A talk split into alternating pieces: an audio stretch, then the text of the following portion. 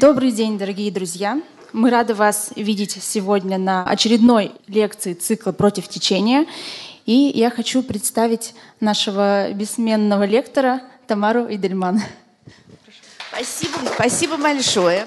Ну что ж, друзья мои, как вы понимаете, у нас пойдет сегодня речь о Мартине Лютере Кинге, ну, об одном, наверное, из самых знаменитых э, я бы сказала так, наверное, об одном из самых знаменитых людей XX века и в то же время об одном из самых знаменитых людей, исповедовавших как раз мирное, мирный гражданский протест. Э, он, конечно, очень много, ну, он был религиозный человек, понятно, мы еще сейчас про это поговорим, но он, естественно, очень много впитал от своих предшественников, от Толстого, конечно, от Ганди очень много.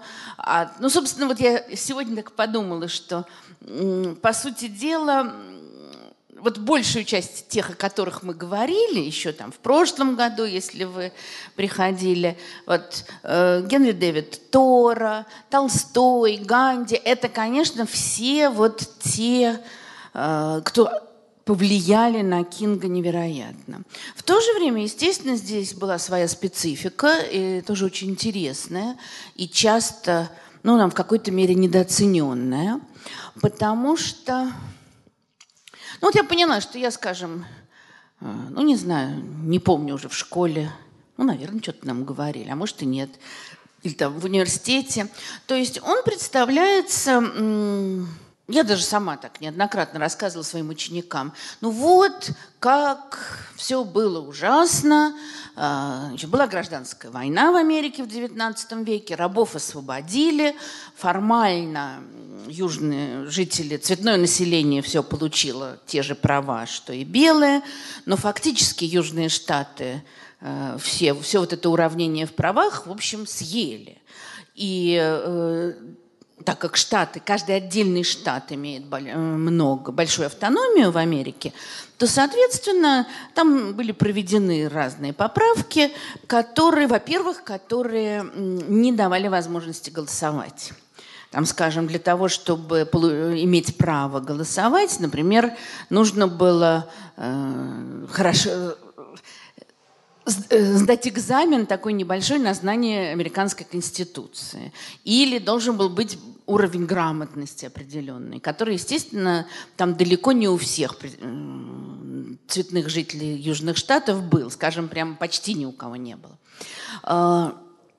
Плюс к этому, естественно, оставалось, ну, рабства уже не было, но оставалось Э, очень большое неравенство, конечно. Большая часть высокооплачиваемых работ для, опять же, цветных жителей было недоступны. Причем недоступны не только потому, что ну, там у них не было квалификации такой, Тут получался такой порочный круг, что у них не было квалификации, потому что они знали изначально, что их не возьмут на эти работы. Ну и плюс к этому всем нам тоже известная сегрегация, то есть идея о том, что так даже всем лучше что все будут жить, если люди разного цвета будут жить, разного цвета кожи будут жить по отдельности, то всем будет хорошо и белым, и черным, и, значит, все будет прекрасно. А, но на самом деле, в общем, получалось, конечно, что хорошо только белым, потому что чернокожее население находилось просто на совершенно другом уровне. А, ну и дальше, вот у меня самой, как бы вот в моем сознании, и вот так вот все было, значит, как-то не, не слишком хорошо. Конечно, рабство убрали, но потом вот прошло сто лет, и все равно угнетали цветное население. И тут появился Мартин Лютер Кинг, который сделал вот то, что он сделал. Но вот теперь я понимаю, что это невероятно упрощенная схема, э, что, конечно, он был великий, удивительный, харизматичный, там все что угодно, но он не появился на пустом месте – и это, мне кажется, очень важная вещь. Очень важная вещь, ну, вот, когда мы там говорим о гражданском обществе, на которое тоже не возникает в один день и в один месяц, к сожалению, и в один год, ну и так далее, и так далее, и тому подобное. И вот э, если бы просто появился такой вот великий, удивительный человек и стал бы там что-то говорить, ну, наверное, он что-то изменил бы. Но э, нужна была определенная почва, на которой, на которой он вырос. При том, что, вот понимаете, все то, что здесь было, сейчас я сказала, предыдущие пять минут, так оно и было – да, оставалась сегрегация, оставалось э, лишение практически всего цветного населения избирательных прав, э, нищета, э, там, недо, отсутствие доступа к нормальному образованию, к работе и так далее, и так далее, и так далее, и тому подобное. Но в течение вот у, у Фолкнера есть замечательная наверное, повесть называется, а не, рас, а не роман, «Осквернитель праха», где герои белые э, спасают, там такой э, очень упрямый э, чернокожий персонаж, который всех достает совершенно. И в конце концов у него он там под угрозой уже смерти, они его спасают. И главный герой, который там во многих романах Фолкнера действует – он рассуждает о том, что а, вот когда он там говорит, вот есть, я не знаю, как сегодня это там воспринимается в Америке, он говорит, а, вот когда самбо, ну, понятно, да, такое сегодня, наверное, не слишком политкорректное определение. Когда самбо сам начнет что-то делать, то тогда там все переменится. У него такой большой там на эту, по этому поводу рассуждение. Но вот по сути дела, по сути дела, это было. Вот это у нас как-то а, наверное, не присутствует в наших представлениях. Но тоже я вот сейчас начинаю понимать, что мое представление о проблемах американского юга, конечно же, сложилось прежде всего на основании книги а, «Убить пересмешника». Замечательной, великой, прекрасной книги, э, где, в общем, есть вот этот город – такой сегрегированный, российский. Э, есть это white trash, значит, белые бедняки, которые живут ничуть не лучше чернокожих, но при этом страшно горды своим цветом кожи. Есть, хотя это уже 30-е годы 20 века, есть, значит, чернокожее население, которое совершенно вот на ничтожных правах. Ну и есть, собственно говоря, вот единственный прекрасный Аттикус Финч, отец героини, который идет против течения как раз и защищает э, несправедливо обвиненного э, чернокожего парня. И, собственно говоря, чем заканчивается? Что его все равно признают виновным э, в изнасиловании, которого не было. А, но, как Аттикус объясняет дочке, а вот там был один белый – из присяжных, ну они все были, естественно, белые, один был присяжный, который не хотел э, голосовать, э, голосовать за э, обвинение. Вот, значит, вот мы уже чего-то добились, что один человек засомневался. Ну, это я тоже часто что-то в этом роде себе говорю, обдумывая там свою учительскую жизнь. Но это, конечно, такое не очень оптимистическое дело. Ну вот когда я стала подробнее заниматься Кингом, то выяснились такие вещи. А, ну, вот родители Мартина Лютера Кинга, которые, ну, естественно, уже там это в пожилом возрасте, ясно, которые очень интересны сами по себе. Значит, вот это его отец, Мартин Лютер Кинг старший. Он, кстати, изначально его звали Майкл, как и, как и его сына. А потом в 30-е годы он съездил в Германию и решил, что, ну, как бы по местам. Его и так назвали, конечно. Он был Майкл Лютер. А он съездил в Германию, проникся еще больше э, значением Лютера и переименовал и себя, и сына в Мартина Лютера. Э, но здесь даже сейчас не об этом речь, а о том, что вот отец Мартина Лютера Кинга э, был проповедником, в цер- пастором в церкви, в городе Атланте в штате Джорджия.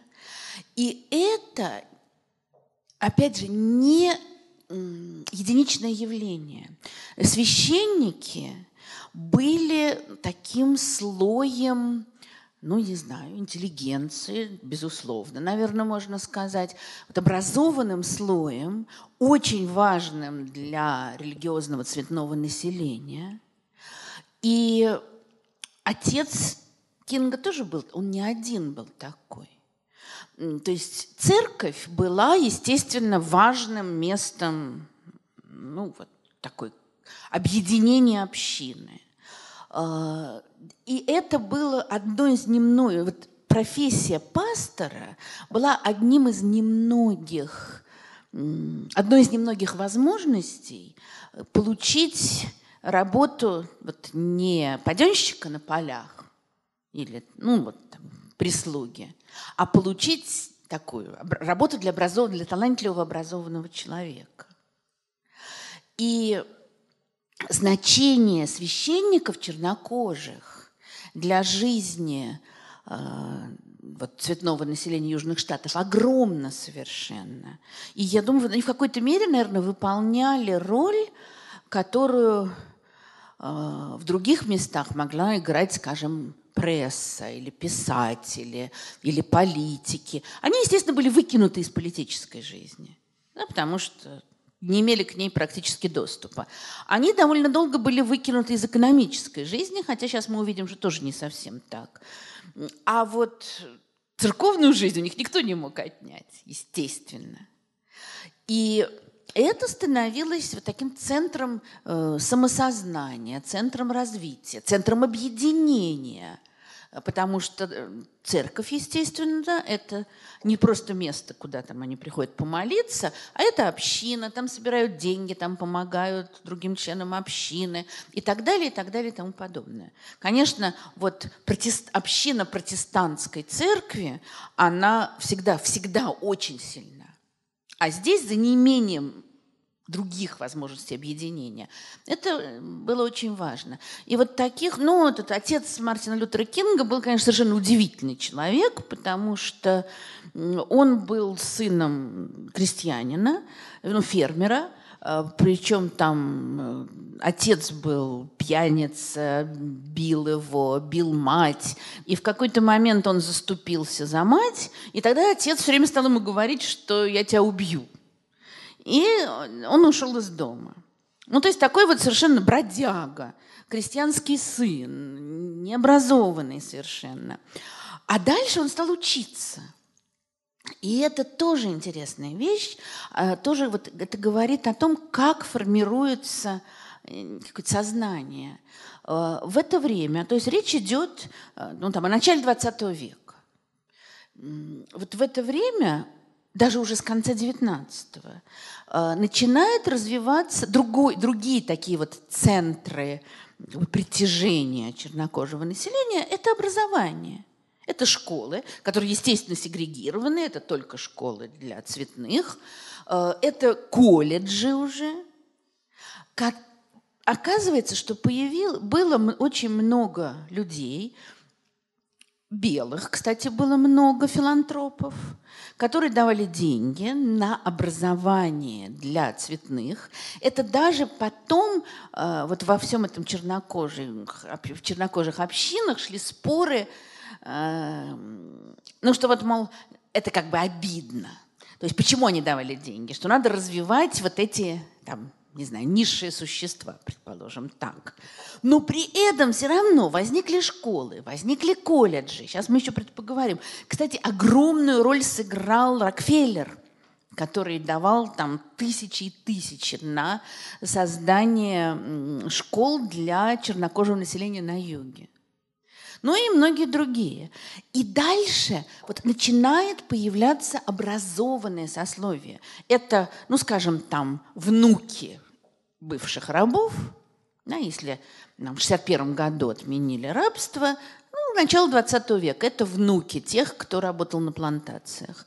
А, но они уже совершенно другие, они учатся, уже появляются врачи, появляются учителя, появляются ученые. Конечно, у них еще такой вариант, что, скажем, они сначала учатся на юге, потом они уезжают на север учиться. Потом, кстати, многие возвращаются. И это тоже вот будет такой, не знаю, место силы. Вот Мартин Лютер Кинг старший, еще когда он был значит, Майклом Кингом, он услышал только, не увидел, а услышал, что у одного очень знаменитого пастора э, в Атланте есть дочка, которую, которая была очень некрасива, ну это, в общем, можно даже и здесь увидеть, но очень хорошая девушка. И он сказал своим друзьям, а вот я на ней женюсь. Вот он ее никогда не видел. И они все посмеялись, потому что ну, он был бродяга, э, там, ну, на каких-то он был примитивных работах. То есть в социальном плане она над ним возвышалась там невероятно. И дальше он добился своего. Для этого потребовалось довольно много лет, хотя бы для того, чтобы она его заметила. Потому что это еще раз говорю, начало 20 века, он не может просто, и семья пастора, он не может просто так там, войти и сказать, можно я с вами познакомлюсь. То есть просто, чтобы она с ним поговорила. Потом оказалось, потом он понимает, что они даже говорят на разных языках, ну, потому что у него очень некультурный язык. И он отправляется учиться. И тоже, очевидно, вот эта вот харизма, которая передалась сыну, ну, потому что у, у него образование вот такое. Он какие-то тесты там вступительные сдает, его никуда не берут, потому что он все заваливает. Тогда он идет к директору школы, и говорит, вот возьмите меня. И говорит это так, Знаете, вот приходит к директору школы человек, говорит, я все экзамены завалил, э, но я очень вообще-то умный, возьмите меня, пожалуйста, учиться. И его берут.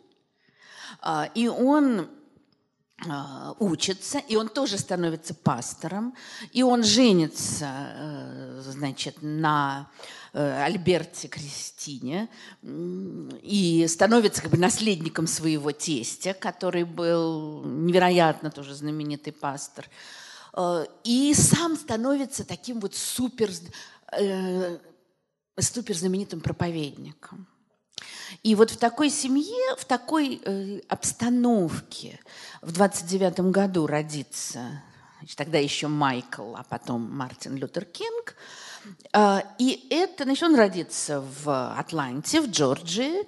Э, в Атлан... Атланта город, ну, понятно, один из крупнейших городов Южных Штатов, э, город с очень большим цветным населением, э, естественно, тоже с огромнейшими расовыми проблемами, столкновениями. Вот совсем, вот совсем что там в советское время писали в газетах, там, когда линчевали, э, обвиняли в том, как Куклукс-клан, значит, кресты зажигал, обвиняли, э, там, парень пытался заговорить с белой девушкой, этого уже достаточно, чтобы его убили, линчевали. И много всего было интересного. Но одновременно с этим вот еще одна вещь тоже, э, которая ну, вот такую почву создает для дальнейшего развития, что здесь вот в Атланте развивается бизнес э, цветного населения. То есть, скажем, к началу 20 века вот эти, опять же, там, сыновья, внуки рабов, которых всегда еще же один из стереотипов, что они ленивые, они работать не хотят. А, ну, про всех так, про крепостных крестьян в России тоже так говорили. Работать не хотят, им свободу дать, они ничего не будут делать. Между тем, вот в э, там, в первой половине 20 века, это вот одна из улиц, такой, значит, Avenue там была, вокруг которой создался целый район богатых чернокожих предпринимателей.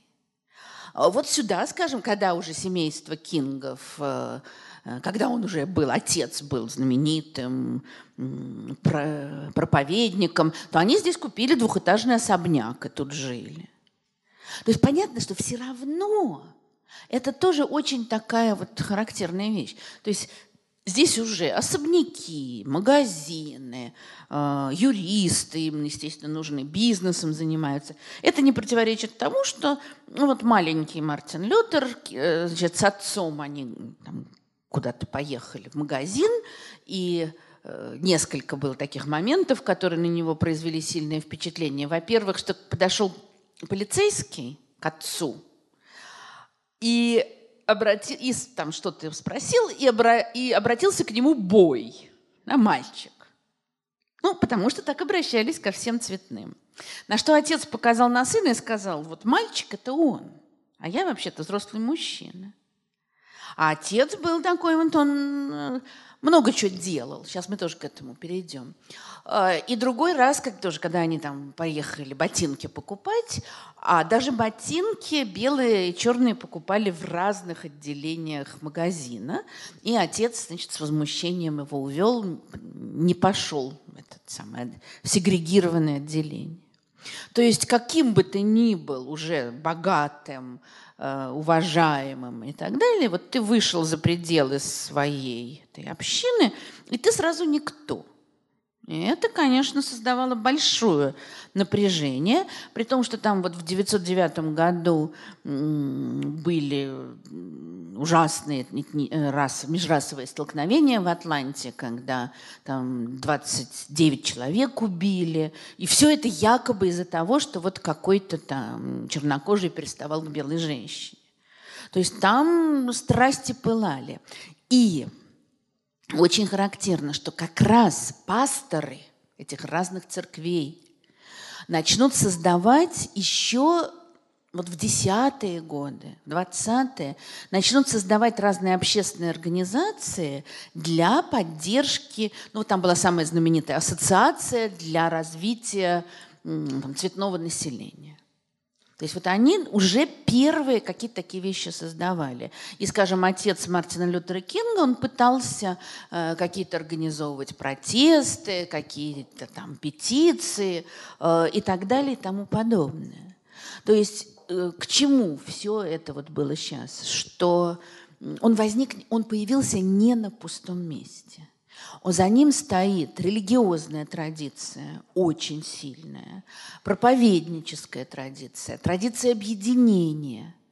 Э, и это, это вот то, что его сформировало.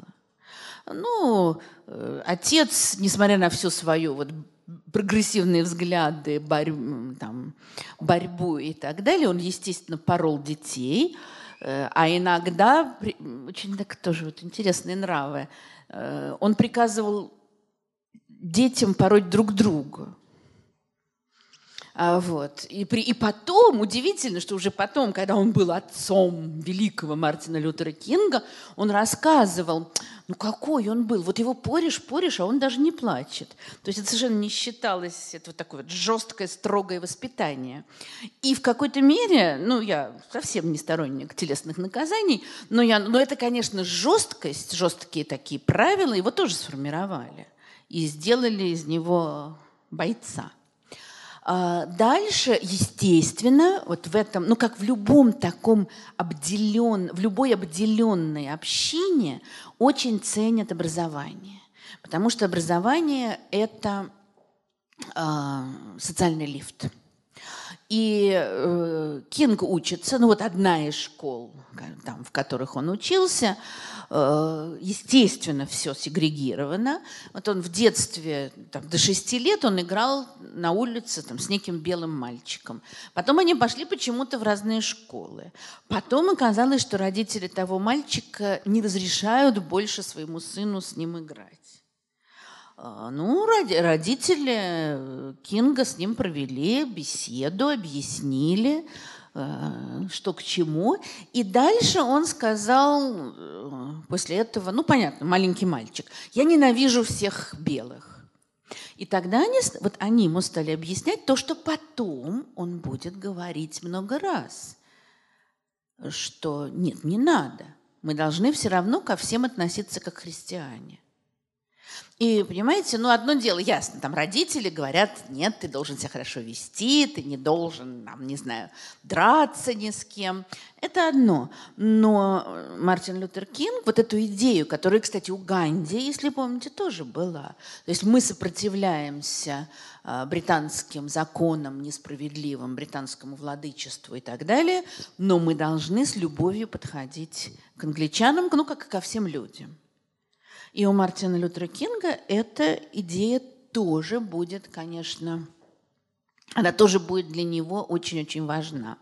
Дальше, ну, он э, хорошо учится, там через раз, он все время хотел сестру старшую догнать, и там он через разные классы перепрыгивал, э, хорошо он учился в разных школах, после чего он поступает в колледж, и вот как раз, вот он этот знаменитейший Морхаус колледж, как раз одно из заведений, созданных еще когда-то созданных на деньги Рокфеллеров, эм, где это вот значит, памятник Кингу, естественно, который там теперь стоит. Это было вот как раз уже высшее заведение, высшее учебное заведение для чернокожих. При этом он туда поступает в 1944 году, и такая тоже была интересная вещь. Значит, 1944 год, война. Соответственно, большая часть молодых людей студенческого возраста на войне. И колледж начал принимать ребят помоложе. Вот Кингу было 15 лет, когда его приняли. Ну, он, конечно, он был хорошо образован уже к этому моменту, но, наверное, если бы не война, то так вот не получилось бы. А, и он здесь учится, при этом у него очень разные такие представления о том, что он хочет. У него был момент, Э, ну, тоже, наверное, понятный, в подростковом возрасте, э, если ты живешь в доме пастора, где тебе все время там что-то про религию внушают, то ты в какой-то момент будешь сопротивляться. И вот был момент, когда он говорил, что вообще он религии, он в Бога не верит, и в церковь ходить не будет, и ничего такого. И когда он поступает, ну, это уже немножечко этот подростковый бунт смягчился, но он вообще хотел быть адвокатом изначально. Он сначала думал про врача, потом понял, что нет, с биологией не справится, решил быть адвокатом. Но такая, как вы понимаете, очень даже неплохая профессия. И тут тоже вот этот человек, который потом будет защитником ну, там, всех обездоленных, он здесь, в колледже, он представитель, ну не буду говорить золотой молодежи, но он здесь представитель верхов. У него было прозвище Твиди, потому что он всегда ходил в твидовых костюмах. Таких. Он, значит, был всегда такой прямо, значит, дэнди, модник. Очень странно, да, это как-то совершенно не сочетается с Мартином Лютером Кингом. И когда потом вот один из его однокурсников узнал, что он все-таки стал проповедь, стал пастором, он был потрясен. Как пастором? Он же вообще на все это плевал. Он хотел быть Юрий адвокатом. А, а вот, значит, здесь вот что-то такое за эти годы обучения а, тут с ним, у него переменилось. И, наверное, на него, ну, много чего на него повлияло, естественно. Очень много читал, а, много думал. Но для него, конечно, огромное значение в его жизни, и не только в его жизни, играл вот этот человек, которого звали Бенджамин Мейс. И он был, он тоже был, естественно, священником изначально. Он был выдающимся богословом, теологом. А, и он в течение многих лет возглавлял, он был другом отца Кинга, и он в течение многих лет возглавлял этот э, колледж. И колледж свой, он, этот Морхаус, он превратил, он был еще прекрасный фандрайзер, и поэтому там очень много у них было денег.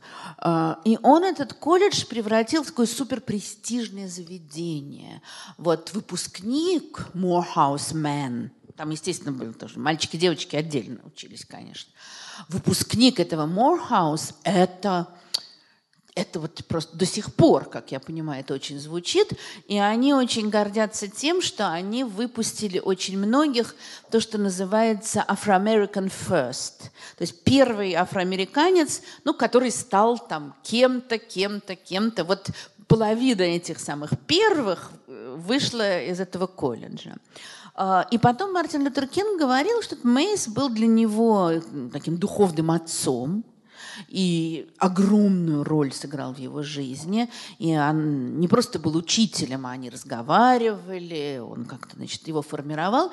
И что мы знаем, про, много чего мы знаем про Мейса, но в частности мы знаем, что в 30-е годы он ездил в Индию специально, чтобы пообщаться с Ганди и разговаривал, долго там с ним разговаривал э, и обсуждал. Ну, как бы вот он ездил к Ганди, чтобы спросить, а как нам бороться за наши права?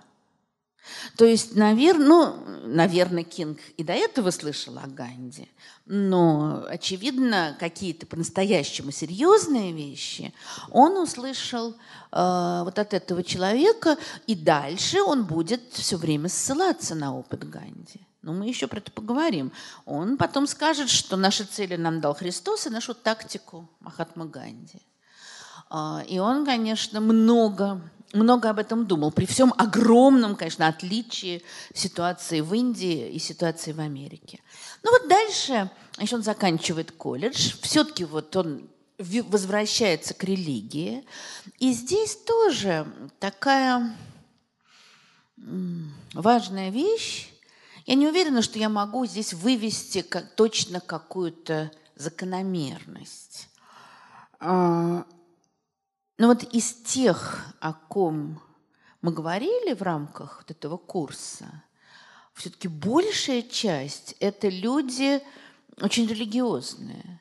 Я не знаю, мы как, вот когда-то в прежнюю эпоху, до карантинную, э, здесь вот мы обсуждали вопрос о том, а возможно ли тоже такое, так вот поднять людей, э, опираясь на светские ценности? Я не знаю, у меня нет ответа на этот вопрос. Но Кинг, как и Ганди, э, это люди, конечно, проникнутые религиозными идеями. И вот он значит, возвращается к религии, он поступает, вот, поступает в теологическую, в семинарию, в Пенсильвании уже, значит, на север все-таки поехал. И здесь тоже еще одна интересная вещь. Вот пока он здесь учится, он очень интересуется таким движением, которое называется social gospel, ну, социальное Евангелие. Понятно, по названию это было, в общем, во многих местах, только по-разному называлось. То есть, когда религиозные проповедники, учителя, и священники, кто угодно, исходили из того, что прежде всего э, Евангелие призывает к тому, ну, к помощи бедным, к каким-то социальным действиям, а не просто к молитвам. Ну, по сути дела, об этом размышлял, скажем, Толстой, конечно. Огромное количество э, там, совершенно в другой культуре, но вот латиноамериканских э, священников, которые вот тоже действовали и действуют в этом отношении.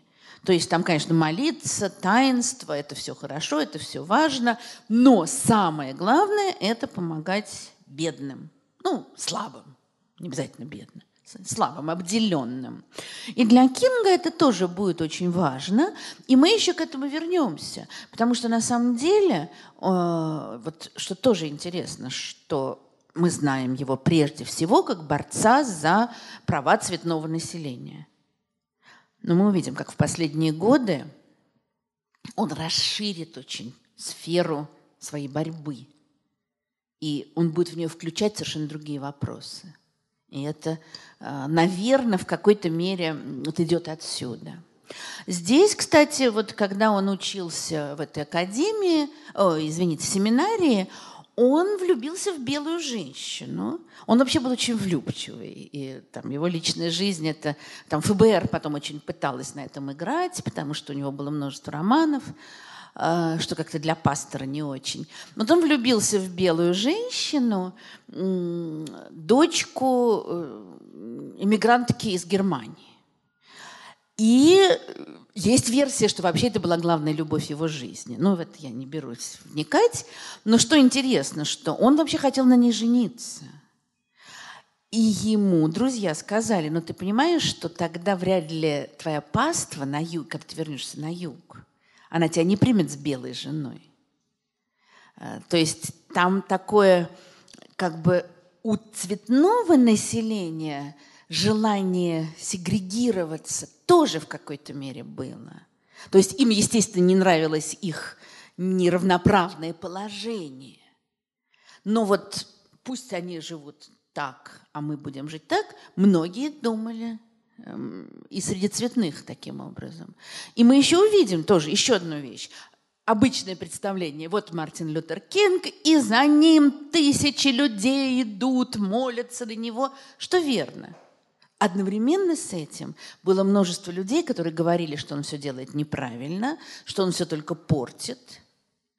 А, ну, кстати, так же, как и Ганди.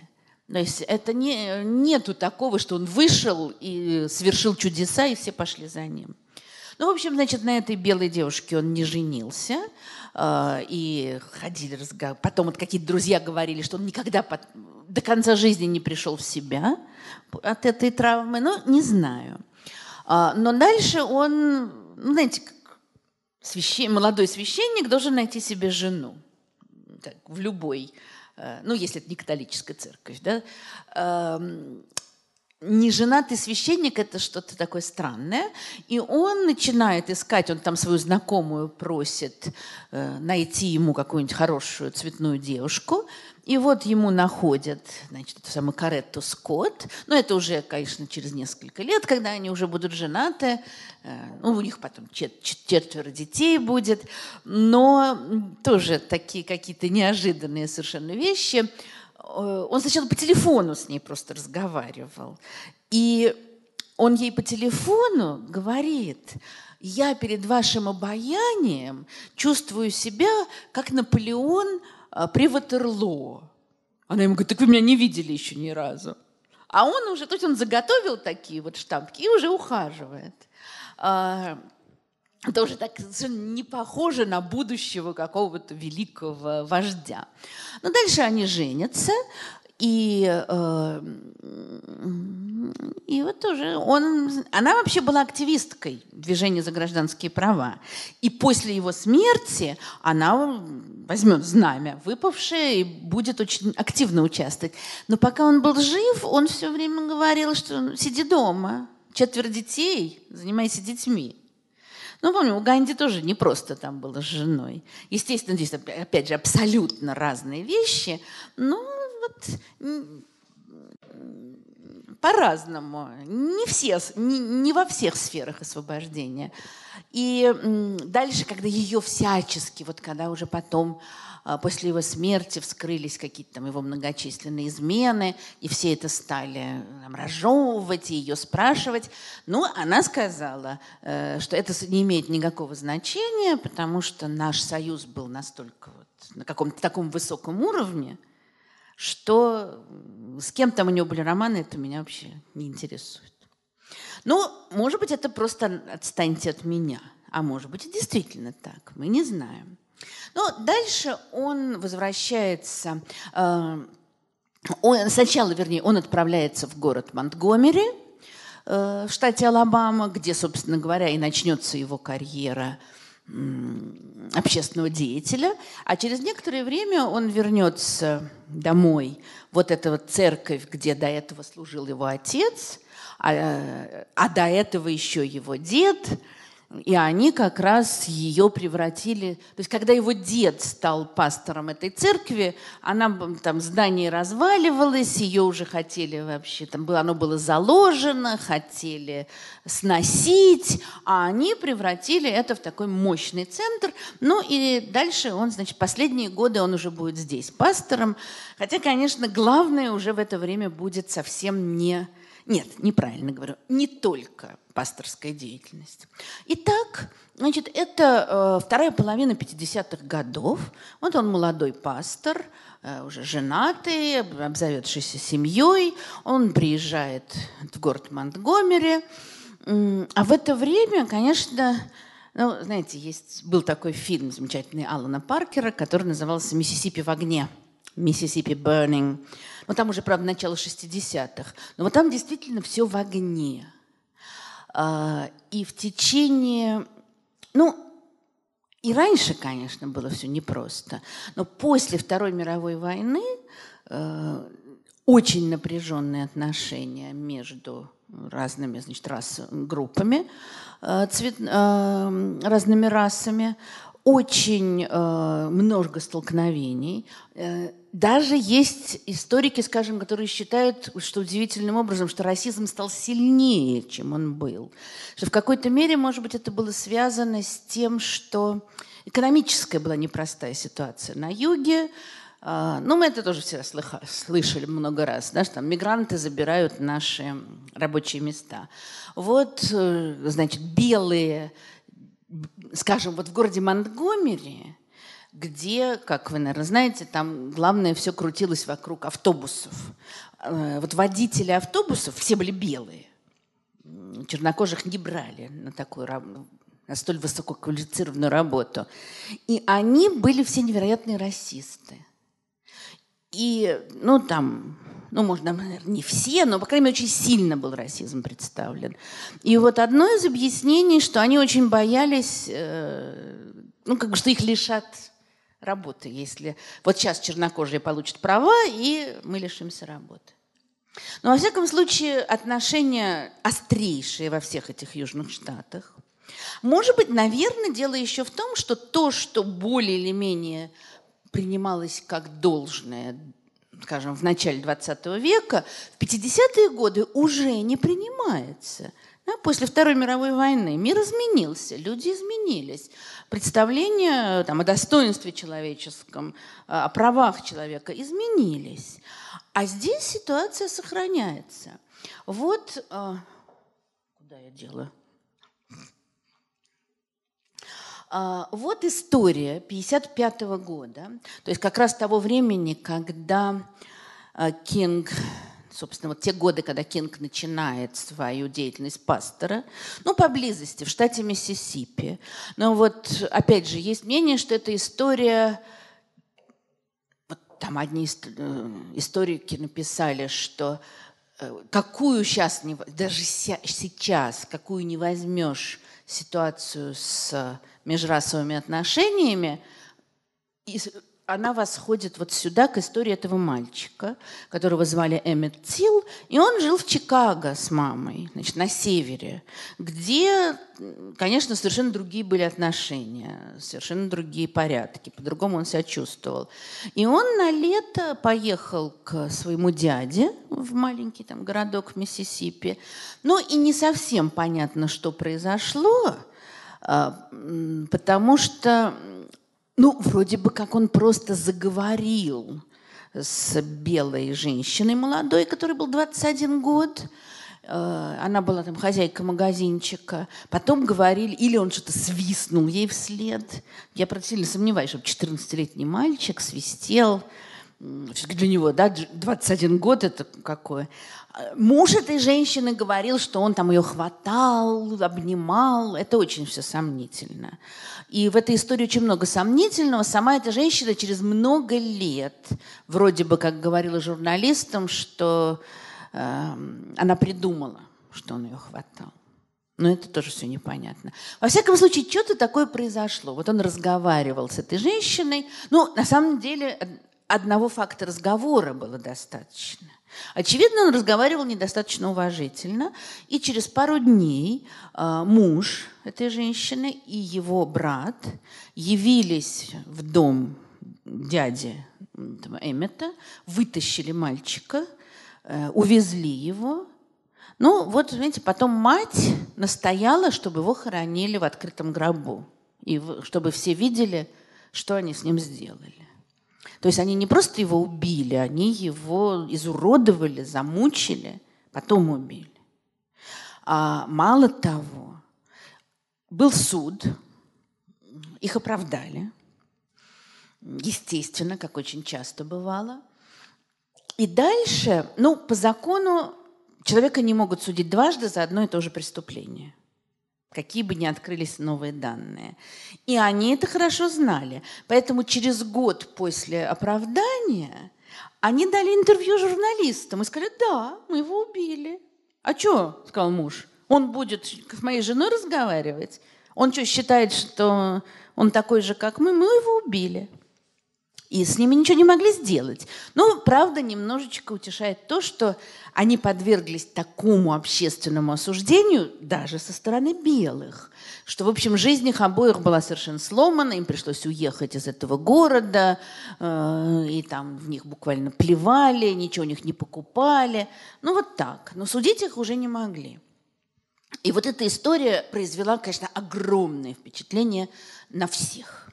Это был э, такой общий, по всей стране была новость, во всех газетах. И огромное количество и чернокожих активистов, и белых говорили, что вот эта фотография и вообще репортаж с похорон этого мальчика была переломным моментом. И вот об этом свидетельствовали очень многие. Ну и в частности, это очень сильно повлияло на жителей города Монгомери, где, как и всюду, была полная сегрегация. То есть что это значит? Э, там, рестораны для белых, для, отдельно для черных. Э, там, любые магазины или отдельные, или могло быть просто на магазине написано там только для белых или только для цветных. То есть как бы там был такой принцип separate but equal. Да, то есть разделены, но равны. Но на самом деле, конечно, вот такая карикатура значит, того времени. Джим Крау – это э, такое, значит, презрительное, одно из презрительных прозвищ чернокожих. Ну, понятно, да? Вот сегрегированный автобус, вагон для белых и вагон для цветных. Все понятно. А, там нельзя было в шашки не могли играть в публичном месте, белые и черные вместе. Не могли вместе ехать в, машине. Ну и так далее. Что касается автобусов, то в городе Монгомери правило было такое, что первые 10 мест в автобусе, ну, знаете, естественно, там входили через переднюю дверь как водится в западных странах, значит, первые 10 мест в автобусе для белых. И никто из чернокожих не может туда сесть. Последние 10 мест для чернокожих. И, правда, они должны подойти к водителю, то есть войти через переднюю дверь, э, купить билет, выйти. Они не могут пройти через белое отделение. Выйти и войти. Ну и было отмечено много случаев, когда вот он покупает человек, выходит, а водитель уезжает. Это вот там такие шуточки любили. А места в середине, вот когда все белые места заполнены и все черные места заполнены, то, соответственно, следующие белые люди, которые входят, они садятся в первый ряд в средней секции, чернокожие садятся в последний ряд – в черной секции. И так значит, потихонечку все заполняется. При этом не может сидеть, в одном ряду не может сидеть белый и черный, потому что, потому что чернокожий мужчина может, например, потрогать коленку белой женщины. Значит, этого быть не может. Э, е, то есть ряды, э, вот в этой средней секции ряды, белые или черные. Э, если все места заняты, и входит белый человек, то, водить, то ближайший к белой части черный ряд, весь ряд должен встать.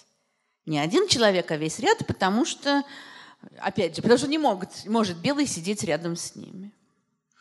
И это было давным-давно так с того момента, как автобусы появились. И, кстати, протесты против этого были, попытки какие-то протестов были еще вот во времена, когда Мартин Лютер Кинг старший был молодым. То есть какие-то, ну там было возмущение, еще что-то. И в 50-е годы в том же самом Монгомери, ну вернее даже и в других местах, то есть были какие-то ситуации, когда люди отказывались выполнять, скажем, там, не хотели вып э, выполнять приказ водителей вставать. Вот в том же, в том же Монтгомере девушка, школьница отказалась, ее выкинули, естественно, из автобуса и арестовали. Ну, там, задержали, конечно, не посадили надолго в тюрьму, но ее арестовали. А в Монгомери была сильна а, вот это как раз ассоциация по поддержке цветного населения, созданная священниками еще в начале XX века. И они продумывали свои действия. Они видели, что вот уже есть такие выступления, они хотели э, какое-то выступление использовать как предлог. Вот когда школьницу выкинули, они решили, что тут это связано с несовершеннолетней, не будем связываться. И все прошло тихо. Ну а дальше, как вы, наверное, знаете, а, значит, молодая швея Роза Паркс, вот этот, этот тот самый автобус, в котором она ехала, который теперь там, стоит в музее, она отказалась ее э, отказалась уступить место белому. Ее, вот видите, у нее снимают отпечатки пальцев, потому что ее там задержали, и несколько, лет, и несколько дней она э, была в тюрьме. А потом там какой-то штраф был большой. И тогда э, несколько священников, вот опять я упираю на то, что Кинг был не один – он был выдающийся, он был потрясающий, гениальный, там какой угодно. Но он был не один. Вот священники этого города, видите, этот как раз это э, тоже в полиции фотография, э, вот того, который с номером, его звали Эд, Эдгар Никсон, а второй это Ральф Эбернати, который будет потом ближайшим помощником Кинга. Вот они решили начать начать э, протест. И они искали того, кто бы вот, все стал организовывать. Они собрали священников, они собрали эту свою ассоциацию, стали обсуждать. И очень интересно, им возражали. Ну, как возражали? Значит, это доводы всем прекрасно понятны. Мы сейчас будем выступать, нам будет только хуже. Один вариант. Другой вариант. Мы сейчас значит, призовем к мирному протесту, а это приведет к восстаниям, к столкновениям, прольется кровь и так далее. А, а Мартин Лютер Кинг, который здесь был тоже священником, он согласился заняться организацией этого протеста. Ему, кстати, тут же стали говорить, а ты не местный, ты к нам только приехал, ты наших нравов не знаешь. Э, нет, но он уже пользовался к этому моменту большим уважением здесь. И дальше начинается э, бойкот автобусов. Ну, причем у них были разнообразные требования. Они хотели десегрегировать автобусы, они хотели, требовали, чтобы десегрегировали магазины, чтобы стали брать на разные, там у них был список работ, на которые они хотят, чтобы брали цветных людей. Э, то есть это не было каким-то вот таким грандиозным требованием в масштабах страны. Вот измените конкретные вещи. За это тоже их потом... То есть одни говорили, что что вы лезете, давайте и так проживем. А другие говорили, ну какие мелочи, чего вы, значит, зачем вы этим занимаетесь, надо заниматься масштабе страны. А, и они призвали к бойкоту.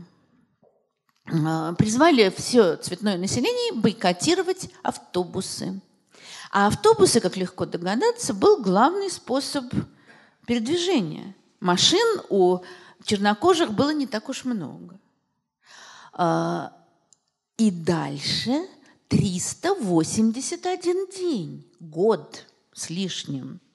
Большая часть цветного населения города Монгомери, а там, опять же, было много чернокожих, не пользовалась автобусами.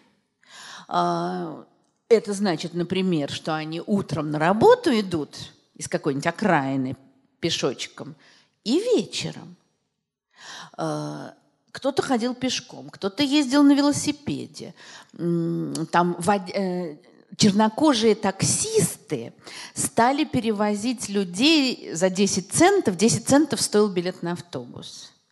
Э, значит, стали требовать, автобусные компании стали требовать, чтобы им запретили значит, по демпинговым ценам перевозить, запретили.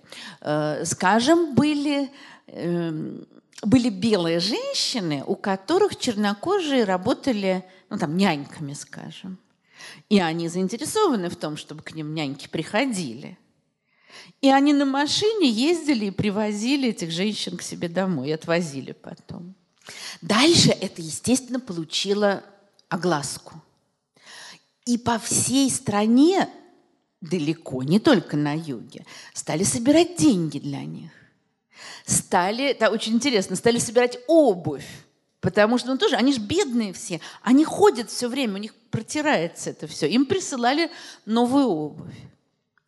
И через 381 день, да, это все было прям, э, я так рассказываю как-то, жизнерадостно. Но там было совсем это все не жизнерадостно. Во-первых, это было ужасно тяжело, и там тоже были столкновения, и нападения, и плевали в лицо, и много чего другого. Вот она, Роза Паркс. А вот та, э, вторая фотография, это она едет в первый день после того, как десегрегировали автобус, а сзади сидит журналист, который э, должен значит, описывать это ее путешествие. Она сидит где хочет. Значит, через 381 день они победили. Но еще одна такая тоже очень интересная и, наверное, поучительная вещь. То есть формально они победили. А, но белому населению это совершенно не нравилось. Поэтому ну, немножечко шум спал, и, скажем, там девочка выходила чернокожая из автобуса, на нее набросились два белых мужика, ее избили.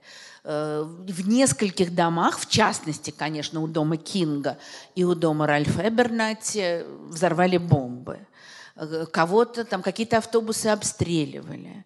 То есть обстановка была жуткая. В результате довольно скоро чернокожее население стало побаиваться садиться на эти белые места. То есть формально все изменилось, а фактически так как-то страшновато. Э, Роза Паркс уехала из Монгомери, потому что ей угрожали смертью. Поэтому, то есть как бы ура, отменили пошли навстречу. А дальше оказалось, что не так все просто. Но вот здесь, а, наверное, для Кинга, конечно, очень важен был вот сам факт действий, сам факт объединения, Тут процесс. Успех был, наверное, не такой большой, как им хотелось бы. Но, во-первых, о таких действиях узнали, о таких э, способах борьбы узнали.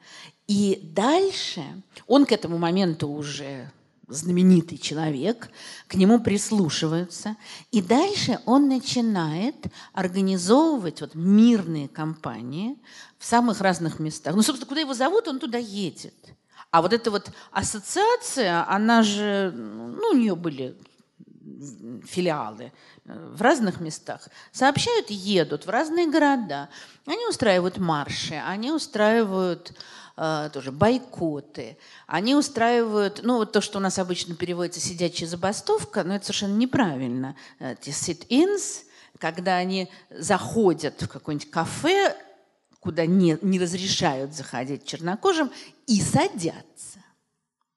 И опять а, здесь, может быть, у него не было а, такого вот напряженного религиозного наполнения, как у Ганди, который беспрерывно там молился, постился, э, все у него было в этом полно.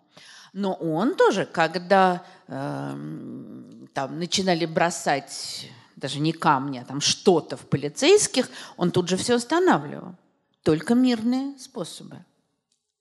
А это конец 50-х, начало 60-х годов. Начинаются бурные 60-е, начинается огромное левое движение, молодежное движение, там, хиппи, э, э, секс, наркотики, рок-н-ролл, все что угодно. И, и, кстати, огромный терроризм левый.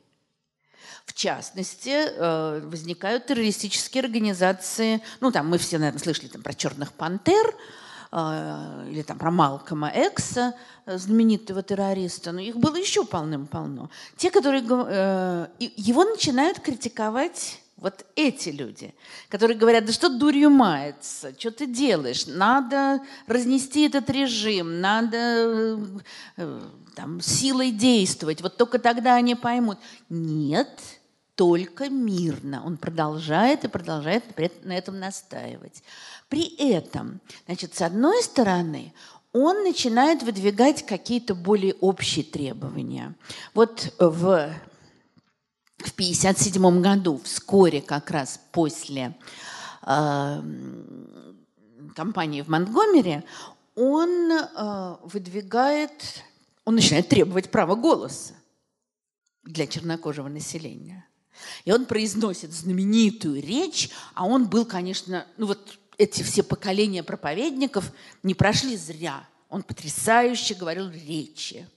И он произносит знаменитую речь, где каждый, каждый абзац, каждый новый кусок, дайте нам право голоса, дайте нам право голоса. Ну там, и тогда мы будем жить нормально, и тогда мы будем решать свои проблемы. Дайте нам право голоса, дайте нам право голоса.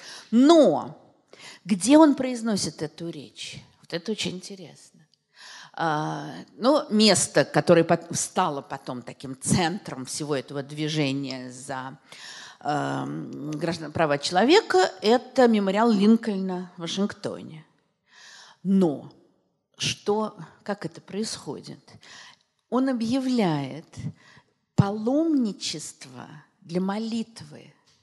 То есть это не просто вот пришли, там, не демонстрация он собирает огромное количество людей, которые приезжают в Вашингтон, приходят, вот они собираются у мемориала Линкольна и молятся. А потом он произносит эту свою речь. То есть это такой тоже заход не совсем, нет, скажем так, не только политический. Но параллельно с этим, вот помимо этого общего требования, по-прежнему продолжается огромное количество разных действий, скажем так, конкретных. Какие-то совершенно даже не зависят от Кинга. Хотя ясно, что они тоже вдохновляются и ориентируются на его ценности. Ну вот в том же 1957 году знаменитейшая история, когда э, в городе Литл Рок, тоже в, э, в нет, не в Алабаме, наверное, в Миссу, в Арканзасе. В городе Литл Рок в Арканзасе добились того, чтобы 9 чернокожих детей приняли в сегрегированную школу. Вот здесь тоже такая интересная вещь. Видите, значит, их ведут солдатики. Это их не арестовали, это их ведут в школу. Почему? Потому что губернатор и местные власти этого не хотят. А федеральное правительство, президент Эйзенхауэр, хочет добиться того, чтобы они там учились. И их ведут а, значит, под охраной. Вот эта вот знаменитая фотография. Видите, одна из этих девочек сзади идет тоже школьница. То есть они идут, за ними эти все там плюют в них, орут, кричат. Их полиция сдерживает. А, ну, дальше было самое, конечно, кошмарное. Они заходят в школу, а в школе-то нет полиции, нет армии. И все эти белые их одноклассники их видеть не желают. Из этой девятки доучилась до конца года одна девочка только, потому что остальные не выдержали. Одну там дразнили, дразнили, дразнили, и она в столовой взяла тарелку с супом и вылила на голову значит, тем, кто ее дразнил. Естественно, ее выгнали. Но и кто-то просто этого не выдержал. Но это вот Дальше начинаются похожие вещи в разных местах. При этом уровень озлобленности, конечно, совершенно удивительный, потому что губернатор Арканзаса э, закрыл в этом городе, там было что-то 9 государственных школ. Он сказал, раз так, мы их все закроем. Он просто их закрыл, и год не было в них занятий. А мы на их месте, скажем, создадим частные школы. Частной школе не может президент приказать кого-то принимать или не принимать. То есть они год практически не учились, потом все-таки вынудили открыть и, значит, пускать каких-то несчастных чернокожих детей. То есть уровень озлобления зашкаливал. И с каждым годом, в общем, это озлобление было все сильнее. И на этом фоне Вот действие Кинга, который постоянно говорит, спокойно, мы молимся, мы любим белых людей, а мы молимся за них, это было совершенно что-то удивительное. Вот э, следующая вещь, это уже 60-й год. В городе Гринсборо в Северной Каролине была сеть универмагов Вулвард, где в кафе, где были сегрегированные кафе. И вот четыре мальчика, э, студента, э, видите, они так аккуратненько оделись, что было важно, э, пришли в магазин, купили там что-то, сохранили чеки и пошли в кафе. Приходят в кафе, говорят, нам кофе, пожалуйста. Говорят, мы черномазых не обслуживаем. Они говорят, а почему вот мы купить, покупки могли сделать, а кофе пить не можем. А потому, ну хорошо, тогда мы не уйдем. Вот это вот sit-in. И они остались. И целый день сидели. Они достали учебнички, он они там, ну тут уже белые присоединились, это уже не первый день, а следующий. Достали учебнички и целый день сидели, читали. Интересно, что их не выкинули. А, дальше они пришли снова. А, наслед... А через два дня про это написали в газетах. И уже через несколько дней было там 300 человек, которые приходили. Причем видно по этой фотографии, что там э, уже белые подтянулись. Прошло некоторое время, и в городе Гринсборо вот это вот, да, естественно, понимаете, какая антиреклама для Вулварта, как это все, и они отступили, они э, десегрегировали свои рестораны. И опять, значит, это успех, ну, или же можно сказать, фу, какая мелочь, а все остальное остается все равно не таким.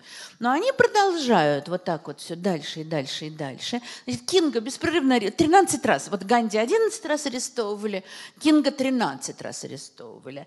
Конечно, в основном его выпускали под залог. Хотя вот это вот, значит, в Атланте, где тоже у них был огромный такой вот, тоже они, значит, в какое-то, видите, кафе, куда их не пускают, вошли, его арестовывают, судья дает, э, значит, говорит, что можно выйти под залог, он отказывается. После чего кто-то вносит этот залог, его выкупают. Э, у него, считается, у него был он дружил с таким белым знаменитым проповедником Билли Грэмом. Вот, очевидно, тот внес денежку.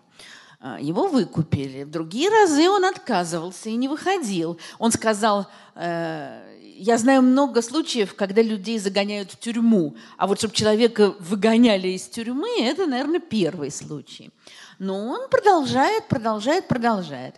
Э, дальше, значит, другая компания в другом месте тоже его продолжают. Причем здесь была такая проблема, что... Э, нет, в Атланте, вру. Э, он как раз приехал в Атланту, его задержали за вождение без прав. Потому что у него были права из другого штата. Ну, вообще-то у него были права и выпустили. А потом оказалось, что его выпустили, ну, как бы условно дали срок. И поэтому дальше его уже могли сажать, сажать и сажать. Но для него это было, в общем, вполне продумано. Он хотел этого. И таким образом нарастает и нарастает, как снежный ком, это движение. И в это время вот это мирные действия э, начинают пользоваться огромной поддержкой. И это уже не просто там какое-то количество чернокожих людей там, из маленького городка Монтгомери, э, о котором до этого никто не слышал. А это собираются уже люди со всей страны. Вот как раз 60-й год, когда э, будет это, мальчики эти будут сидеть в кафе в Гринсборо, начинаются поездки свободы. Вот это как раз то, что в Миссисипи в огне показано. Когда с севера приезжают активисты, э, опять же, что они делают? Они могут просто там нарушать правила, входить вот э, в заведение только для цветных, белые с севера. Э, они будут обучать, готовить людей к вот этому экзамену, который нужно пройти, чтобы получить право голосовать. В общем, они, а понимаете тоже, это начало 60-х. И все эти традиционные южные городки, куда вдруг приезжают длинноволосые в джинсах, там травку курят, евреи среди них, э, студенты. То есть это, конечно, тоже, с одной стороны, это резко усиливает напряженность еще больше – а с другой стороны, это все, опять же, вот выходит на другой уровень. Этого становится все больше и больше. И, наконец, наверное, такой э, апогей вот всей этой борьбы – это то, что в 1963 году происходило в городе Бирмингеме. Значит, Бирмингем считался одним из самых российских и самых сегрегированных городов Юга. То есть там прямо страсти пылали больше, чем где бы то ни было. А, и местный священник, вот он, Фред Шаттлвоз, он позвал Кинга. Вот тут, конечно, они огребли по полной, чтобы понаехали, приехал к нам и тут что-то устраивает. А, но большинство, многие были на их стороне. И они стали устраивать вот марши протеста про, э, с требованием десегрегации. Их во многом вот эта вот озлобленность и такая жесткость в Бирмингеме была обязана вот этому человеку, э, которого, которого звали... Э, сейчас имя забыла. Э, Коннор он был, он был бык Коннор. Ау, забыла. Э, Билл, нет, неправильно. Ладно, бык, все его называли быком. А, и он сам себя так называл. Да? Он был, эм, ну, там как-то это по-другому называлось, ну что-то вроде шерифа, скажем так. И он очень, полицией командовал, и он очень хотел стать мэром и там выборы проходили еще одновременно, и, в общем, его завалили, к счастью, потом он скандалил долго. Но в этот момент он возглавлял как раз э, полицию. И он сказал, что пока я тут, никакой десегрегации вообще речи быть не может. И дальше, вот здесь, конечно, начались всякие, ну, в общем, малоприятные вещи. Ну, вот если мы сюда вернемся, видите, это, значит, струи воды, которые бьют с таким из шлангов э, с такой силой, что там считается, что кора с деревьев слетала. Это пускают на людей. Дальше собачек начинают использовать. То есть там много чего интересного. Но несмотря на это, значит, они начинают бойкотировать магазины, участники этого.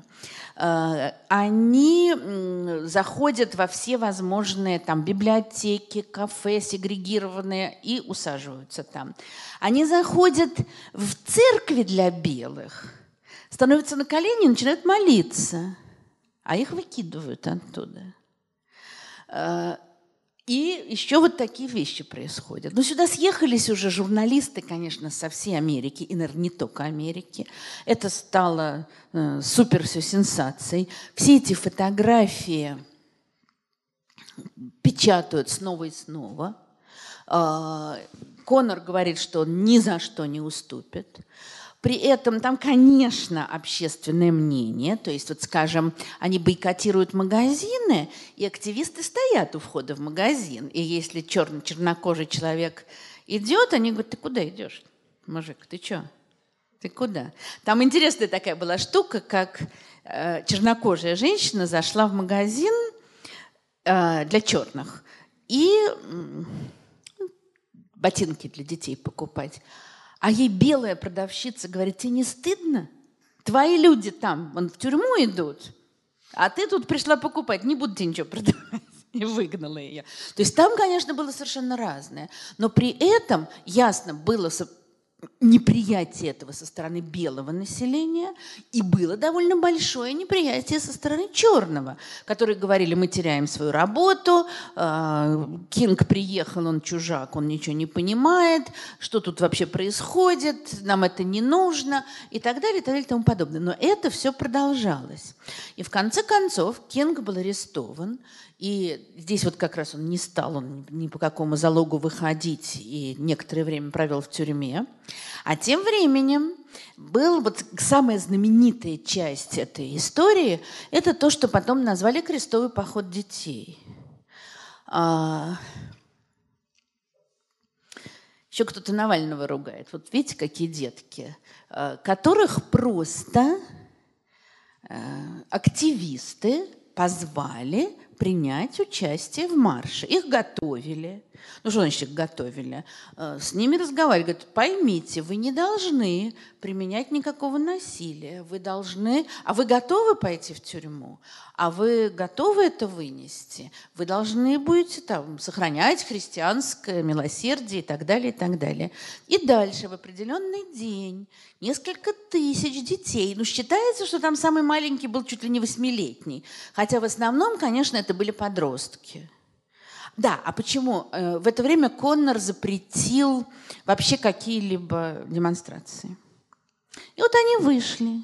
И их, естественно, повязали. Там какие-то были тоже замечательные, когда к полицейским подбегали дети и кричали, мы хотим в тюрьму, мы хотим в тюрьму. Где тюрьма? Говорит, там. А, мы пошли в тюрьму. И они пошли в тюрьму. Но не все было совсем не так весело, потому что их, конечно, их сажали со взрослыми людьми в камеры, их сажали с уголовниками белыми, которым как-то совершенно не нравилось то, что здесь происходит. И, ну, естественно, тут уже собирали деньги, их выкупали под залог, там вся страна на это сдавала деньги.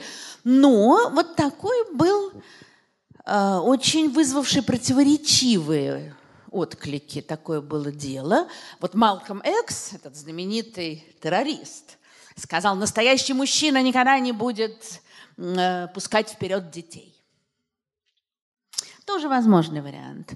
Но дети их не заставляли, скажем так, их позвали, и они пришли. Кинг э, сидит в тюрьме в Бирмингеме, и в этот момент несколько епископов чернокожих бирмингемских, а там было, ну, священников, э, несколько священников пишут письмо о том, что вот что ж такое происходит, прекратить насилие и так далее. И тогда он пишет им вот это вот свое знаменитое бирмингемское письмо, одно из главных его таких сочинений, а, где он пишет следующее – я полагаю, что человек, нарушающий закон, который голос его совести называет несправедливым, а затем добровольно принимает наказание и идет в тюрьму, чтобы вызвать негодование общества из-за совершенной несправедливости, на самом деле проявляет высочайшее уважение к закону. Ну вот, наверное, Ганди согласился бы, обеими руками подписался. Я пришел к выводу, что главное препятствие на пути к свободе негров – это не куклукс-клановец, а умеренный белый, преданный порядку больше, чем справедливости.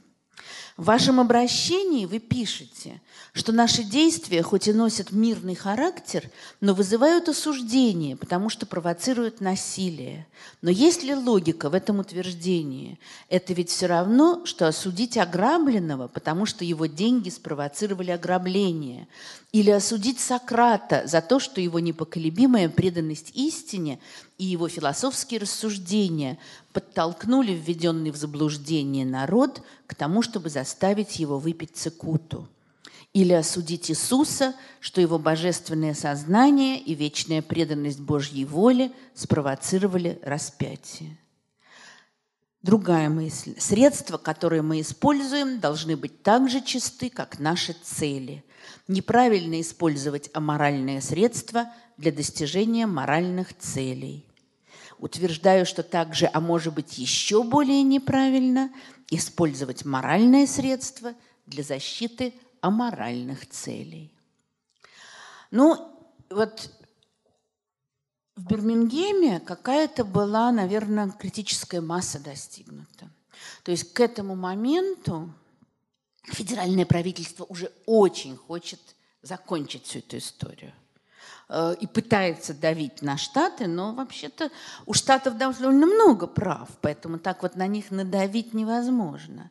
Ну и дальше естественным явлением становится марш на Вашингтон, э, который ну, не, далеко не один Кинг организовал, а там было очень много разных организаций. И тоже им говорили, что ну зачем, ну можно же обратиться в суд и там все решать. Э, а если произойдут столкновения, а если наоборот никто не придет. Там пришло более 100 тысяч человек, и как раз у того же мемориала Линкольна Кинг произнес свою самую знаменитую речь «I have a dream» – «У меня есть мечта». И у него очень интересная мечта.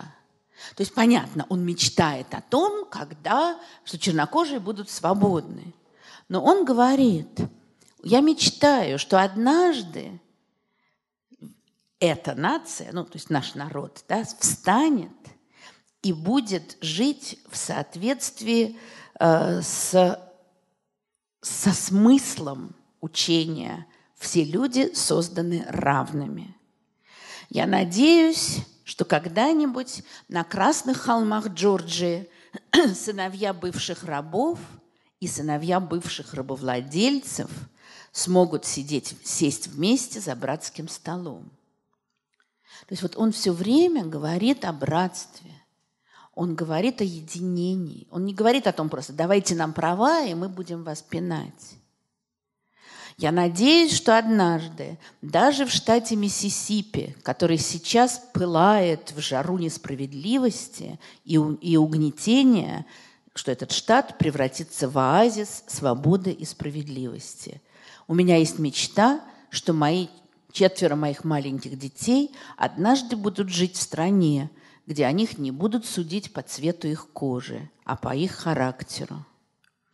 Я надеюсь, ну, э, у меня есть мечта, что однажды в Алабаме с ее злобными расистами, с их губернатором, э, который сейчас бросает слова э, унижающие людей. И однажды даже в Алабаме маленькие чернокожие мальчики и девочки смогут взяться за руки с маленькими белыми мальчиками и девочками, как сестры и братья.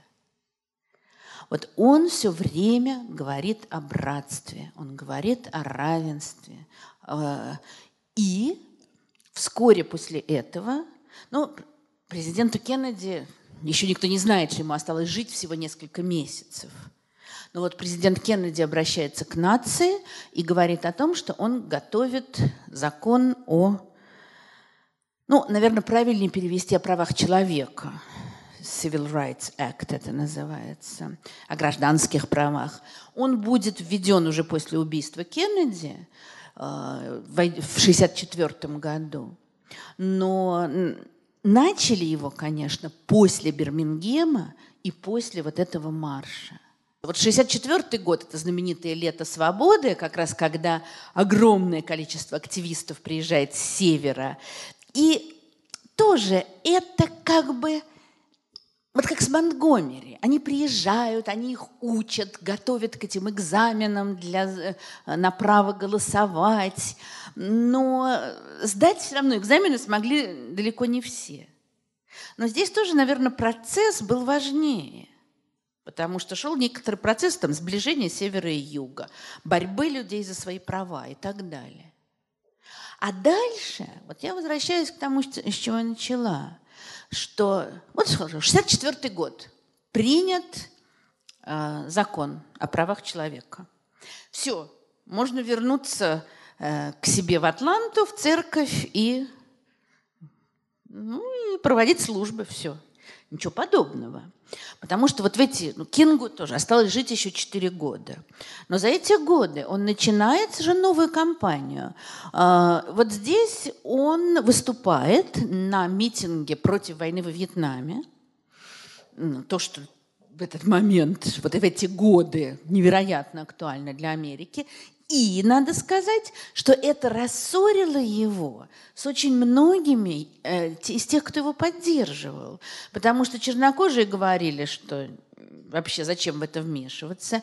А многие белые активисты, его поддерживавшие, ну не активисты даже, скажем, белые люди, его поддерживавшие, говорили, что что-то ты уже, ты, наверное, э, с коммунистами спелся. Идея о том, что он, что он тайный коммунист и советский шпион, она, конечно, реяла там все время. Он был, конечно, левых взглядов.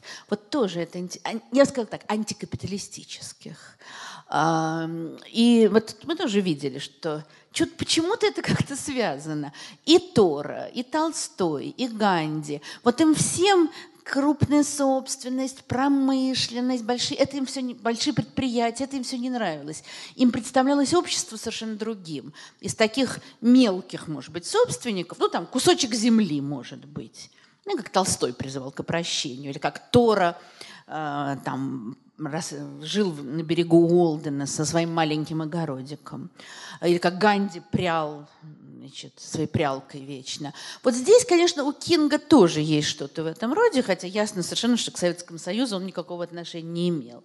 А, но следующая кампания, в которой он принимает участие, и которая будет уже... Он начал ее организовывать, а проведена она будет уже после его убийства. Это вот, значит, палаточный городок, который был разбит в Вашингтоне. То есть это ну, была такая кампания за помощь бедным. Причем подчеркивалось, что бедным любого цвета кожи. И вот это, ну, может быть, далеко не главная вещь в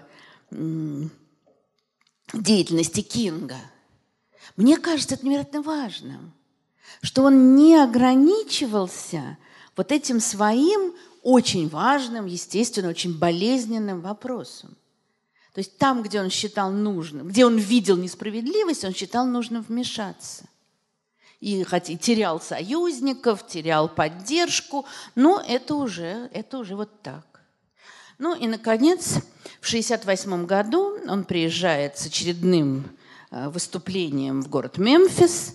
А, незадолго до этого, за несколько дней до этого он произносил речь, а ему сообщили, ну он, очередный, он все время получал угрозы, конечно.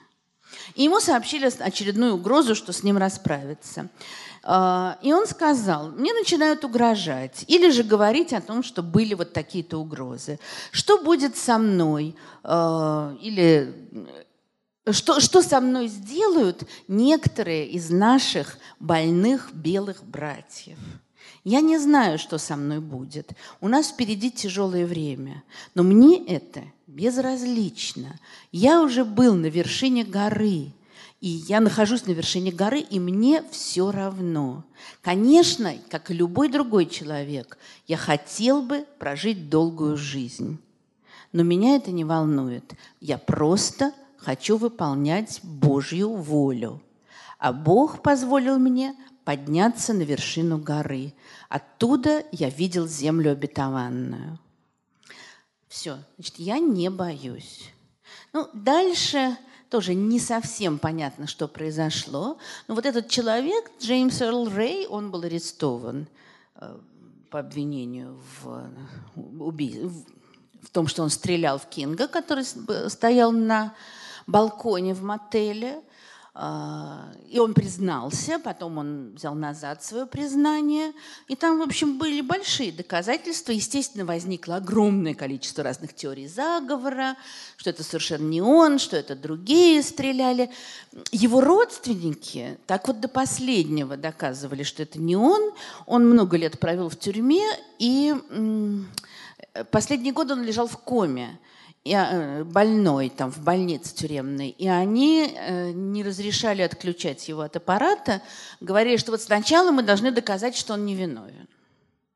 Но, в общем, в конце концов отключили, и, в общем, конечно, большинство считает, что именно он выстрелил в Кинга, того, его э, Кинга привезли в больницу, ну, он уже не приходя в сознание, он скончался. После чего Э, конечно, естественно, где-то сразу начались столкновения, э, там, нападения на полицейские участки и так далее. Конечно, сразу родственники Кинга призвали к э, мирному, к мирной реакции, к тому, чтобы не было никакого насилия. Кстати, через несколько лет застрелят мать Кинга – но, очевидно, просто чернокожий, кстати, ее застрелит, ну, какой-то такой безумный человек. А, и вот это, значит, Каретта Кинг на похоронах, это их саркофаг, где уже, ну, значит, и он сам, и потом его жена похоронены. Но вот на похоронах тот самый Бенджамин Мейс, который так много значил для Кинга, когда он учился, и потом был очень важным его помощником. Он сказал, Иисуса, Иисус был призван, чтобы проповедовать беднякам Евангелие. Э, Мартин Лютер был признан, был призван, чтобы дать простому человеку чувство собственного достоинства. И если пророк – это тот, кто четко и ясно передает нам слова Бога, то Мартин Лютер Кинг вполне выполнил эту задачу. Если пророк – это тот, кто не ищет популярных э, дел, которыми он может заняться, а занимается тем, что с его точки зрения правильно, то Мартин Лютер был таким. Э, он не обогнал свое время. Никто не может обогнать свое время. Каждый человек следует своей звезде. Каждый человек живет в своем времени. Каждый человек при своей жи- за время своей жизни должен откликнуться на призыв Бога. Он должен это сделать в свое время, а не в чье-либо еще. Иисус должен был откликнуться на Божий призыв в первом веке нашей эры, а не в двадцатом веке. У него была только одна жизнь, он не мог ждать. И Мартин Лютер Кинг, конечно, тоже не мог ждать, ну и поэтому он изменил очень многое, хотя и заплатил за это своей жизнью. Ну, наверное, все.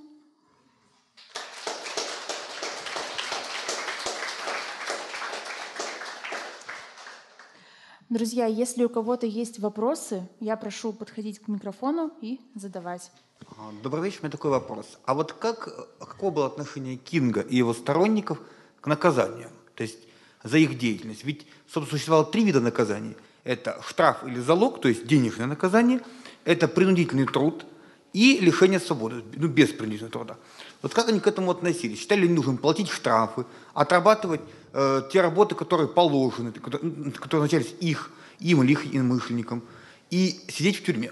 То есть вот как вот к этим трем видам какое отношение? Ведь, в принципе, есть точка зрения, что тот, кто платит штраф, он как бы финансирует э, тех, кто проводит репрессии. Да, это принцип как у Ганди, э, так и здесь. Мы нарушаем закон, и дальше мы несем то наказание, которое нам дано. Обычно в очень, там, ну, конечно, бывало все очень сильно по-разному, но во многих случаях, когда как раз вот предлагали, там обычно как, или штраф, или тюремное заключение. Работ И... не было? А? То есть, работ, то есть принудительного труда не Нет, было? ну там по-разному, естественно, могло быть. А, но вот если был выбор штраф или тюремное заключение, то обычно выбирали тюремное заключение. Не, даже не потому, что там большой штраф, а потому что если ты платишь штраф, ты, ну, наверное, они не рассуждали вот так, как вы сейчас сказали. А, ну, просто это какое-то такое признание собственной вины. А вот я лучше буду сидеть в тюрьме и мучиться. И пусть все про это узнают. Там еще, конечно, была такая вещь, чтобы привлечь сочувствие. И они не пытались как-нибудь, а, ну, там, через суд, например, через обжалование судебное, как-нибудь, а, так сказать, э, смягчить себе наказание или там от, освободить себя от наказания. Такие попытки были вот?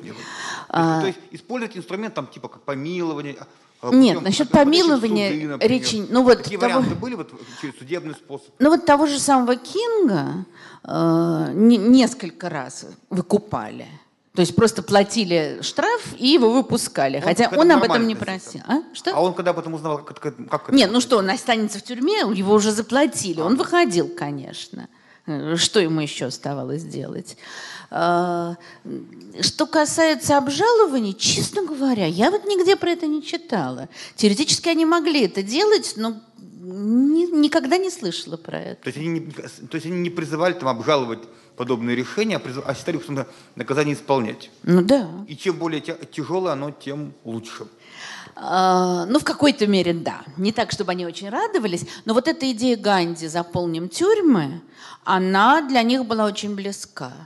И, э, ну, конечно, вот еще раз, для них было очень важно привлечь общественное мнение. А что может быть? Э, тот, кто страдает, он всегда вызывает симпатии мы говорим, что и в Индии, и в США все-таки было, я не знаю, как это назвать, насильственное сопротивление или вот эти riots, мятежи. И довольно много э, людей, в общем, погибало. Например, в Гарлеме был мятеж в 1964 году, погибло больше 100 человек. Я не знаю, сколько из них черных, сколько белых. Но в Индии вот эти конфликты между мусульманским и индийским населением, опять же, я не знаю, там убивали ли Там миллионы. Ну, ну да. да. То есть вопрос. А, может, может, ну, такая рождается идея, что вот а, ненасильственное сопротивление побеждает, когда есть очевидная угроза насильственного сопротивления, когда просто в какой-то момент власти говорят, ну те или эти, ну конечно вот эти, которые ненасильственные, давайте с ними как-то договариваться. Скажем, э, может быть по-другому немножко, что даже дело не во властях, Хотя и это тоже. Но то, что люди, э, люди, которые, там, не знаю, бросают бомбу даже ради самого справедливого дела, они вызывают ну, какой-то страх, отторжение у многих. Люди, которые не сопротивляются постоянно говорят о мирном сопротивлении, они, естественно, вызывают большую симпатию и в своей стране, и за рубежом, и международное мнение начинает давить. И это видно в самых разных местах. Что касается властей, а, ну, в общем, да, конечно. А, хотя вот Ганди во многом проигр... ну, не проиграл, а, как бы скажем, то, что он, когда, ну, в прошлый раз говорили, когда он вот эту вот свою Quit India начал кампанию, а, то власти просто тогда стали играть уже на различиях между мусульманами и индусами и разделили страну, и все это привело к ужасу. Но я не уверена, что они... Вы... Вообще, конечно, легче договариваться с тем, кто мирно путем идет, чем с террористом. Нет, ну, может быть, я так немножко специфи... Э, уточню вопрос. Вот знаете ли вы какие-то такие вот прецеденты, когда ненасильственное сопротивление побеждало, а в ситуации, когда насильственной угрозы в принципе не существовало. То есть никто об этом даже и не говорил, а просто вот мы мирно придем и победим. Нельсон Мандела тоже как бы был террористом изначально. Ну, да. Это интересно. Вы знаете, боюсь, что жизнь в нашем мире такова, что всегда есть ну, нет, я бы сказала так. Угроза есть всегда, конечно. Вопрос другой, когда уже там хватаются за оружие. Ну, что можно сказать? Например, бархатная революция э, конца 80-х, начала 90-х, ну, теоретически мы можем сказать, что там тоже была какая-то угроза. Но, в общем, ну что, ушли советские войска, и все, и мирным путем власть сменилась. Все. Грузия. Там, конечно, у них был опыт гражданской войны начала 90-х и все, но у них уже несколько раз власть сменилась мирным путем и без насилия.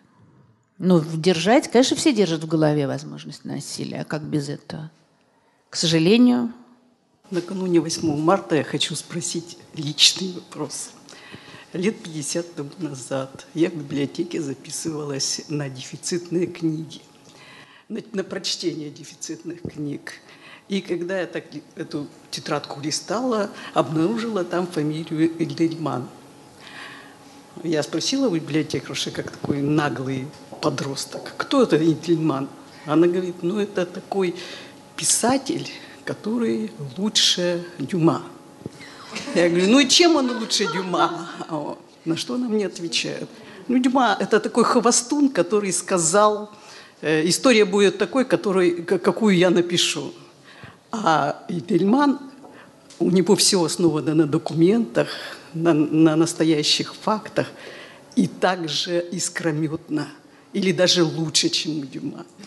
Поэтому я хотела спросить вас, выступал ли ваш папа с публичными лекциями?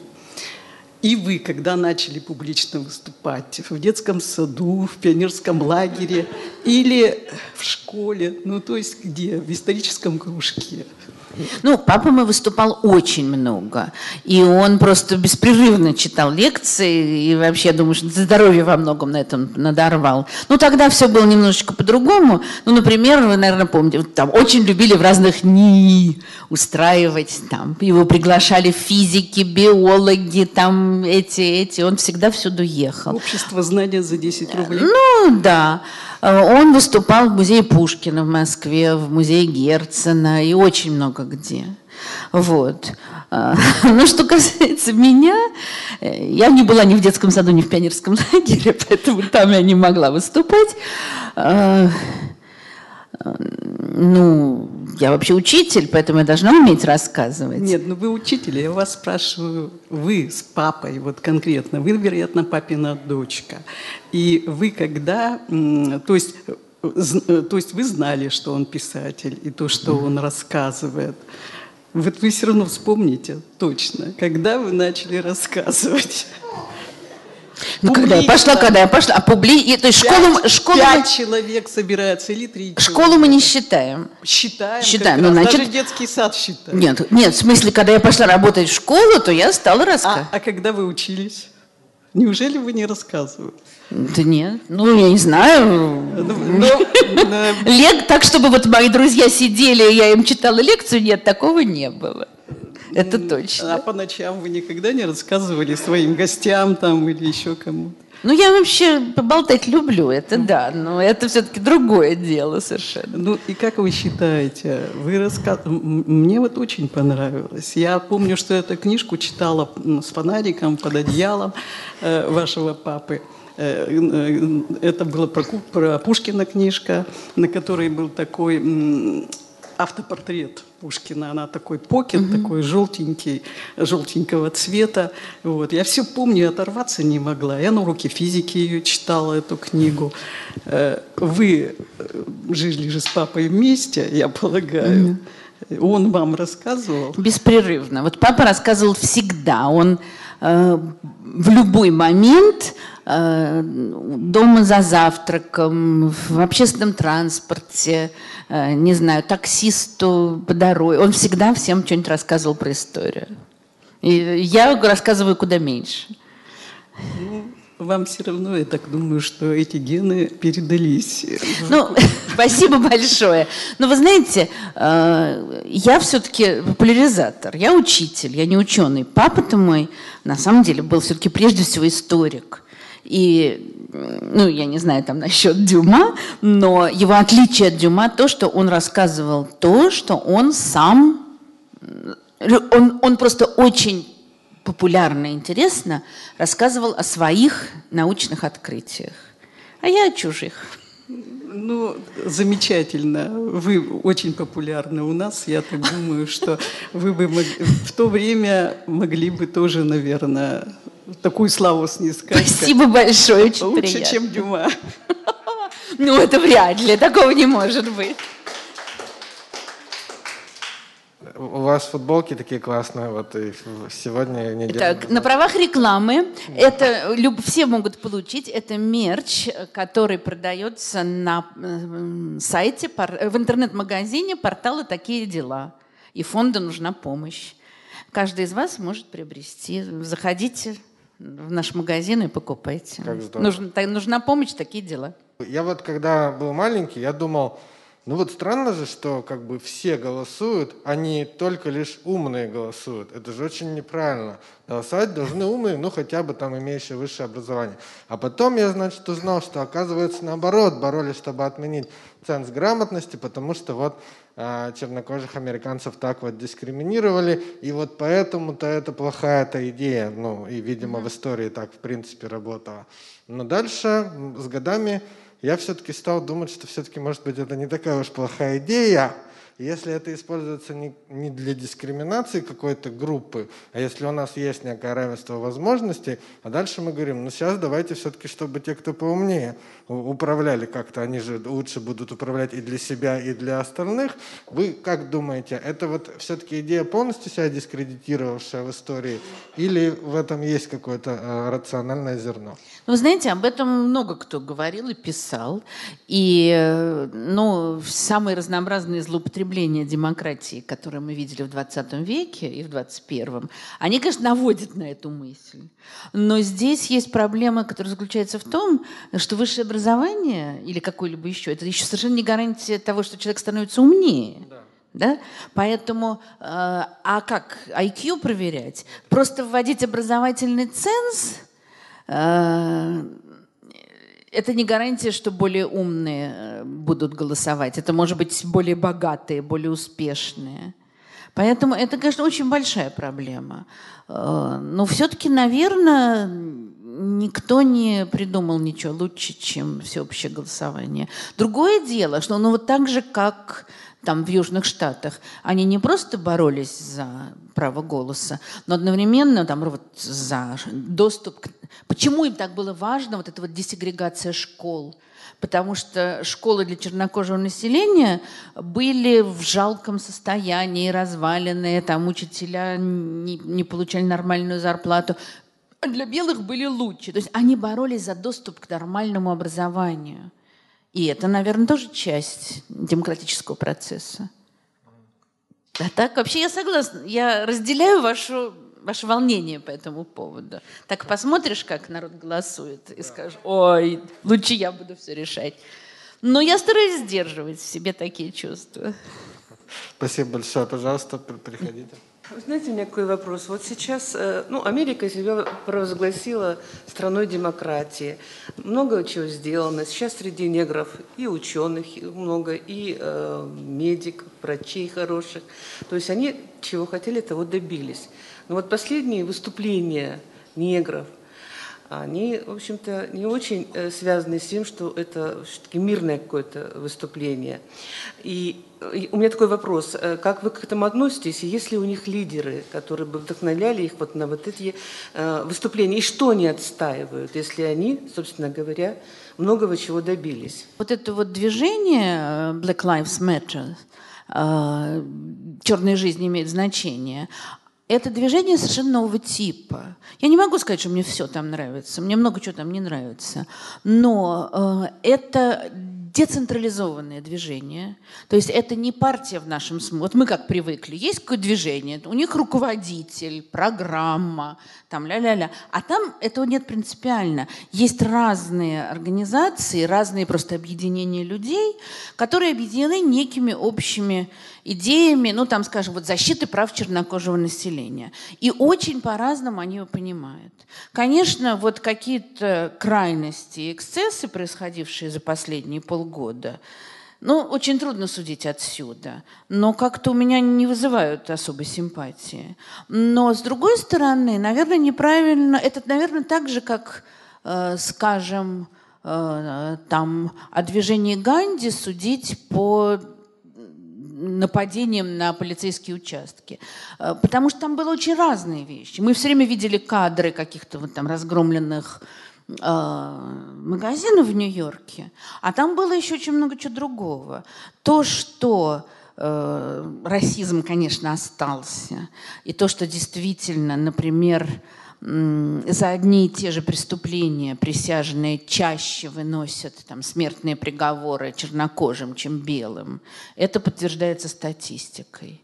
А, то, э, другое дело, что, э, наверное, вот я, я как раз готовясь к сегодняшней лекции, думаю, вот как бы Кинг себя вел в сегодняшних обстоятельствах.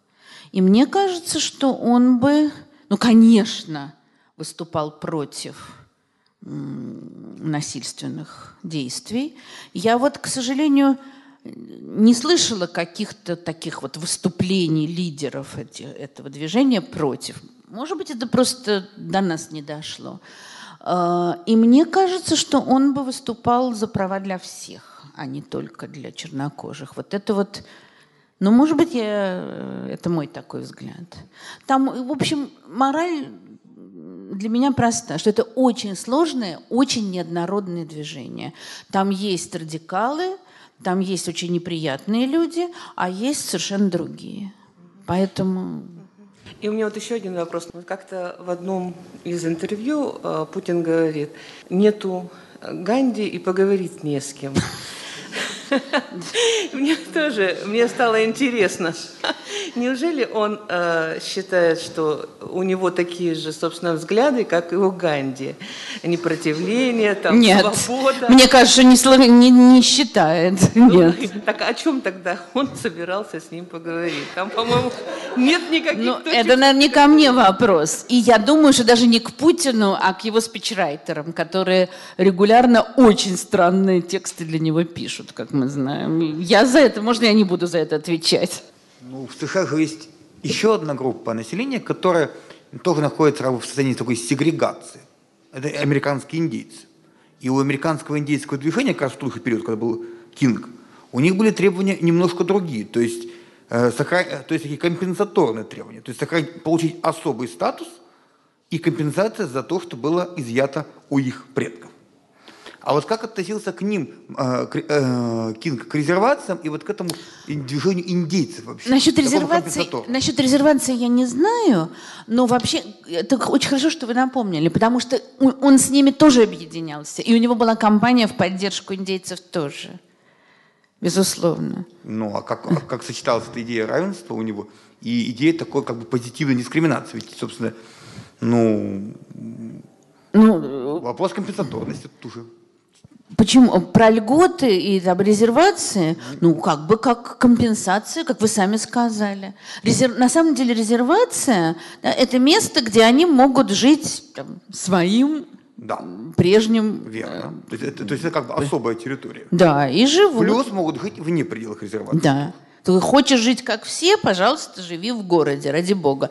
Хочешь сохранять вот эту старую жизнь, э, живи в резервации. То- И еще один вопрос. А вот э, последователи Мартина Лютера Кинга за, ну, за эти последние десятилетия, как движение изменилось? Ну, там, после распада Советского Союза, как вообще оно менялось в дальнейшем? Понимаете, там не было… Оно, оно, вот его идеи, они сохранились или сейчас много что... Или решили, надо поправить его идеи? Э, Там не было движения Мартина Лютера Кинга, вот опять же, в таком политическом смысле слова. Э, Его последователи, ну, понимаете, я думаю, что вот эти нынешние Black Lives Matter, они, во многие из них считают себя последователями Мартина Лютера Кинга. А, Но я вижу, что, конечно, не все там такие.